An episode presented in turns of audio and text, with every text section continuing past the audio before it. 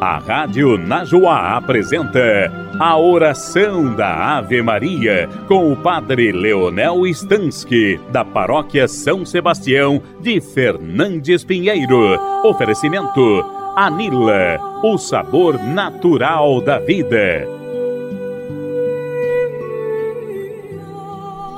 Em nome do Pai, do Filho e do Espírito Santo. Amém.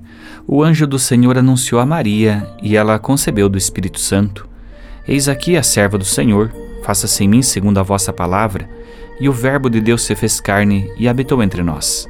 Ave Maria, cheia de graça, o Senhor é convosco, bendita sois vós entre as mulheres, e bendito é o fruto do vosso ventre, Jesus.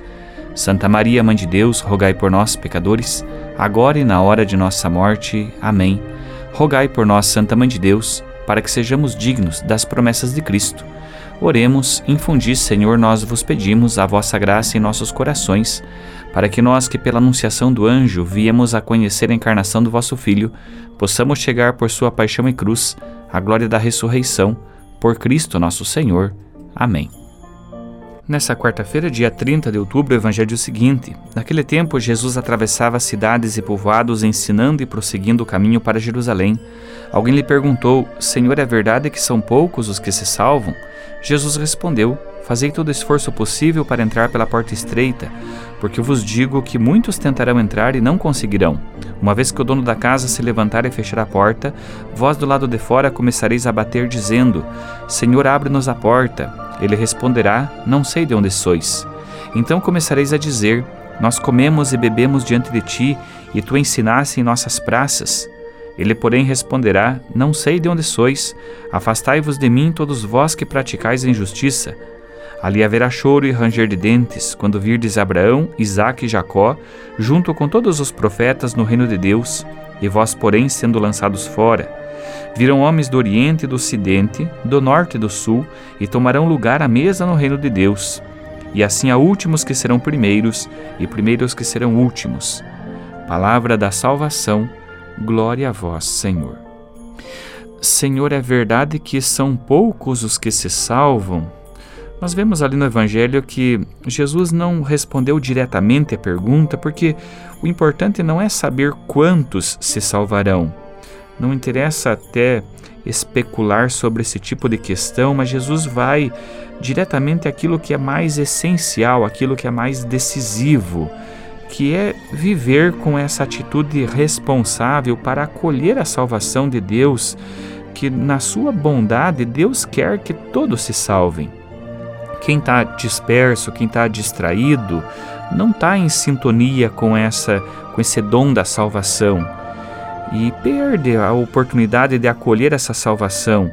Por isso que Jesus insiste: faça todo o esforço possível para entrar pela porta estreita.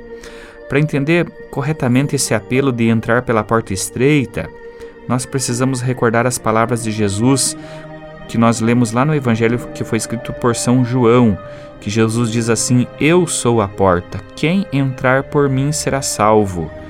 Entrar pela porta estreita é fazer um caminho com Jesus, é aprender a viver como ele viveu, é revestir-se desse modo de ser, de viver com ele.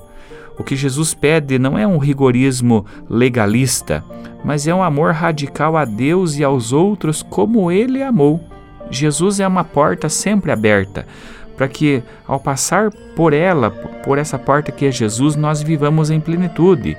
Nós só não vamos conseguir passar por essa porta quando nós nos fechamos no nosso legalismo, quando nós nos fechamos no nosso moralismo. Esforçai-vos por entrar pela porta estreita.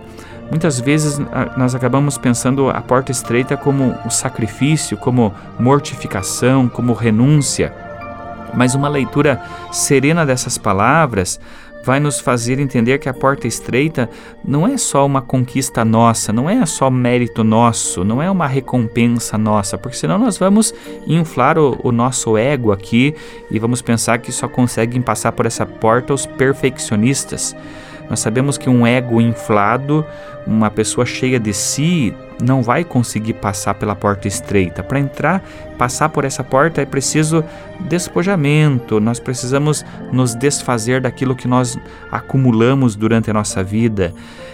Entrar pela porta estreita é se desapropriar do ego, precisa se desinflar, é deixar transparecer uma vida verdadeira, é, é, o nosso ser. Precisamos ser muito sinceros, honestos. É preciso ter a humildade, como nos falou o Evangelho que nós refletimos nesse último domingo. Então façamos o nosso esforço com humildade no nosso coração para que possamos acolher a salvação que Deus quer nos dar. E que Deus te abençoe nesse dia de hoje, nessa semana que nós estamos vivendo. Em nome do Pai, do Filho e do Espírito Santo. Amém. E permaneça na paz. Você ouviu a oração da Ave Maria. Oferecimento. Anila, o sabor natural da vida, na BR 277, em Fernandes Pinheiro. Prepare-se, a temporada mais divertida vem aí.